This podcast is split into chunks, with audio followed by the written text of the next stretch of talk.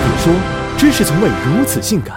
当电视里的侦探可以通过一个表情戳破谎言，逮到真凶，人们对微表情的好奇心便逐年上涨。一些自媒体也开始用微表情分析明星大咖的内心世界，或是抛出微表情专家速成教程。其实，在微表情的概念出现之前，我们就不知不觉地利用着微表情，比如一眼看出儿子考砸了，一眼看出朋友要甩锅了，一眼看出对象去鬼混了。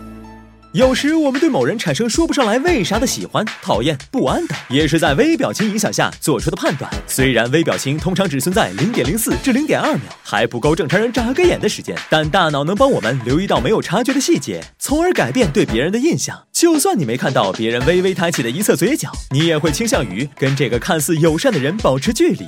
从一九七七年至今，人们对微表情的研究从未间断，而且不单分析表情，还会研究肢体动作。首先，因为微表情分析。确实存在科学性。对一般人来说，微表情是不可控的，是人下意识产生的行为，反映了最真实情绪。比如看到美女，瞳孔会放大，这就是由激素引起的性兴奋，你控制不了。此外，研究微表情也让谎言有迹可循。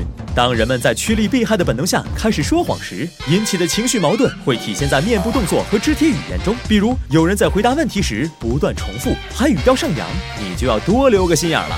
反复敲打，加上交叉验证，识破谎言，然后就可以顺藤摸瓜，晓得吧？不过，只有四十年历史的微表情心理学只能算新兴学科，现阶段还不成熟。而且，微表表情心理学属于经验学科，没有像勾股定理一样的通用公式。虽然被用于国家安全、司法系统、临床医学和政治选举等领域，但无一例外都只能作为参考而已。如果你的理论来源还只是十个细节看透别人之类的文章，利用微表情瞎解读，只会让自己的生活乱了套。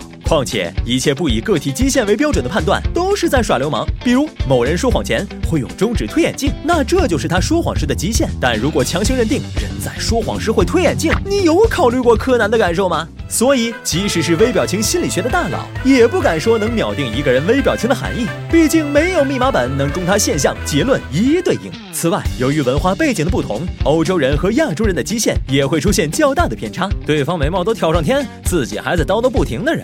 看的怕是进口教材，因为这虽是欧洲人的正常表情，可亚洲人表达的是轻蔑不屑。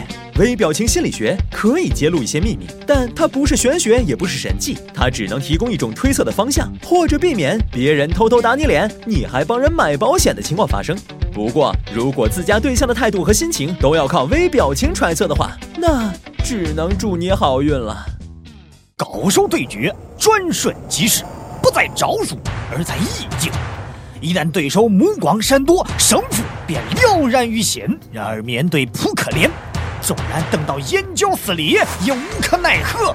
妈，看他的瞳孔放大，如果不是对我有了欲望，那一定都是怕了。而且他的双手发白，说明血液倒流下肢，同时伴随肩膀侧移，生理上已经做好了逃跑准备。就这样，我赢定了。